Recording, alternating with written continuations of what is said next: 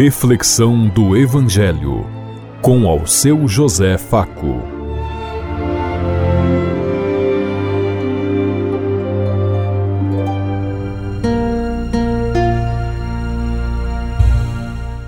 Paz bem a todos os ouvintes da Rádio Construtiva e todas as emissoras em sintonia conosco e o povo que nos ouve. Queremos levar até você uma mensagem de amor através da palavra de Jesus Cristo Hoje no Evangelho de Marcos, capítulo 7, versículo 31 a 37. Sexta-feira, 10 de fevereiro de 2023. Que a graça e a paz de Deus Pai, Deus Filho, Deus Espírito Santo vos ilumine nesse dia e seja uma boa notícia para todos.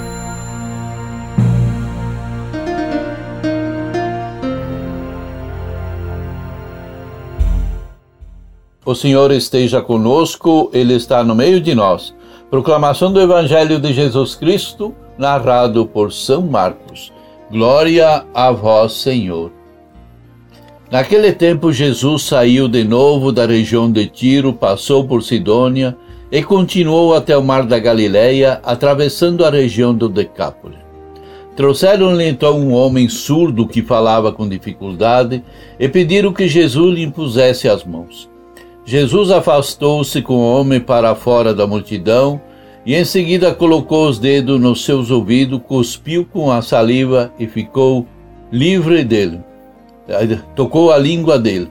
Olhando para o céu, suspirou e disse: Afta, que quer dizer, abra-te. Imediatamente seus ouvidos se abriram e sua língua se soltou e ele começou a falar sem dificuldade. Jesus recomendou com insistência que não contassem a ninguém. Mas quanto mais, quanto mais eles recomendavam, mais eles divulgavam. Muito impressionados diziam: Ele tem feito bem todas as coisas. Ao surdo faz ouvir e aos mudos falar. Palavra da salvação. Glória a vós, Senhor.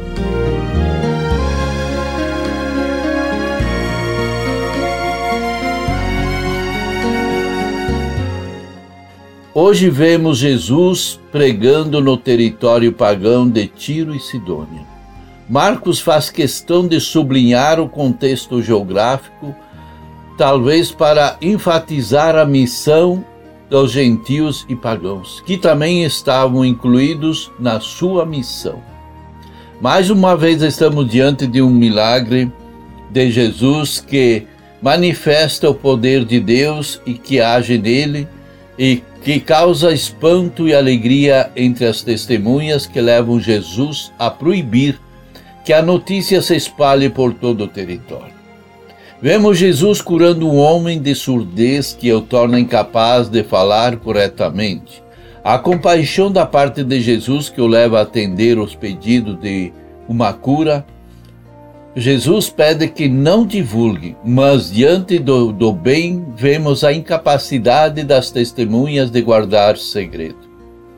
A violação da proibição por parte da multidão traz à tona a questão da verdadeira identidade de Jesus, dando a impressão que ele é muito mais que um simples curador. As palavras que expressam o entusiasmo da multidão diante dele são tiradas de uma seção apocalíptica do livro de Isaías, sugerindo que na atividade de Jesus o reino de Deus se faz presente e se revela. Mais uma vez, o segredo messiânico nos faz perguntar sobre seu sentido. Provavelmente faz parte da insistência de Marcos de que Jesus é mais do que um milagreiro, um curadeiro e que a sua verdadeira identidade só se revelará na sua cruz e na ressurreição, pois é somente lá e não diante dos milagres que Jesus é proclamado o Filho de Deus. Por uma pessoa humana, oficial exclamou aos pés da cruz, vendo como Jesus havia inspirado. De fato, esse homem era o mesmo o Filho de Deus. Para Marcos, uma fé baseada nos milagres é sempre ambígua, pois pode levar ao seguimento de Jesus por motivos errôneos, interesseiros ou duvidosos. Para corrigir essa tendência, sua comunidade ele insiste que só se pode proclamar Jesus como com o título messiânico Filho de Deus ao pé da cruz, onde não há lugar para duvidar, pois só se pode crer na fraqueza de Deus, como diria Paulo, que é mais forte do que a força da humanidade.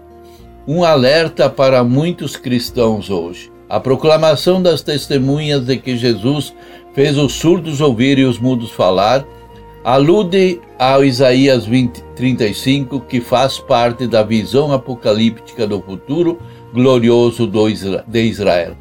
Relacionado com Isaías 40 a 60, o uso que, que desse texto indica que o futuro glorioso do novo Israel já está presente no ministério de Jesus e nós somos esse futuro.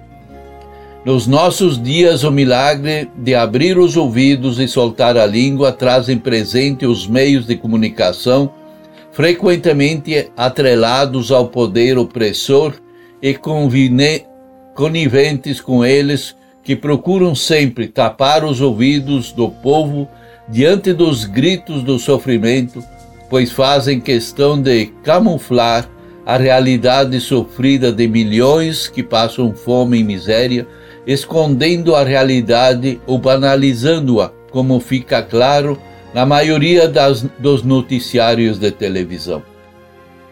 Também as forças dominantes deixam cada vez mais excluídos sem voz. Só pode ter voz ativa quem produz e quem consome. Na nossa sociedade materialista e consumista, diante da surdez e mudez física Jesus cura.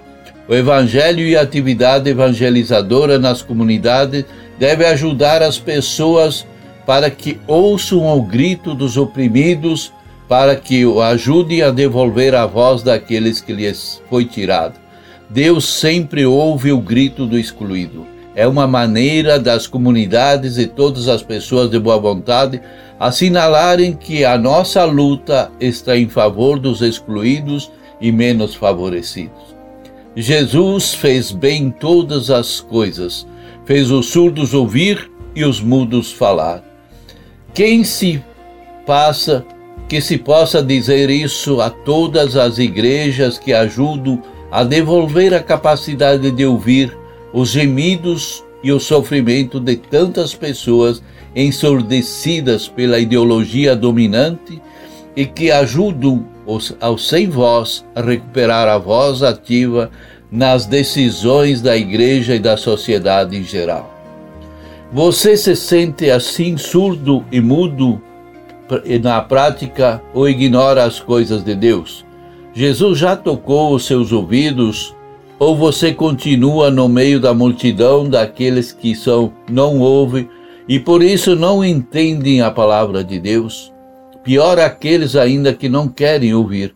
Você acha que não fala em nome de Deus porque é tímido ou porque não consegue escutar o que ele tem para lhe dizer? Você já experimentou escutar o Senhor para falar ao mundo o que ele nos diz? Pensemos em tudo isso enquanto eu lhes digo. Até amanhã, se Deus quiser. Amém.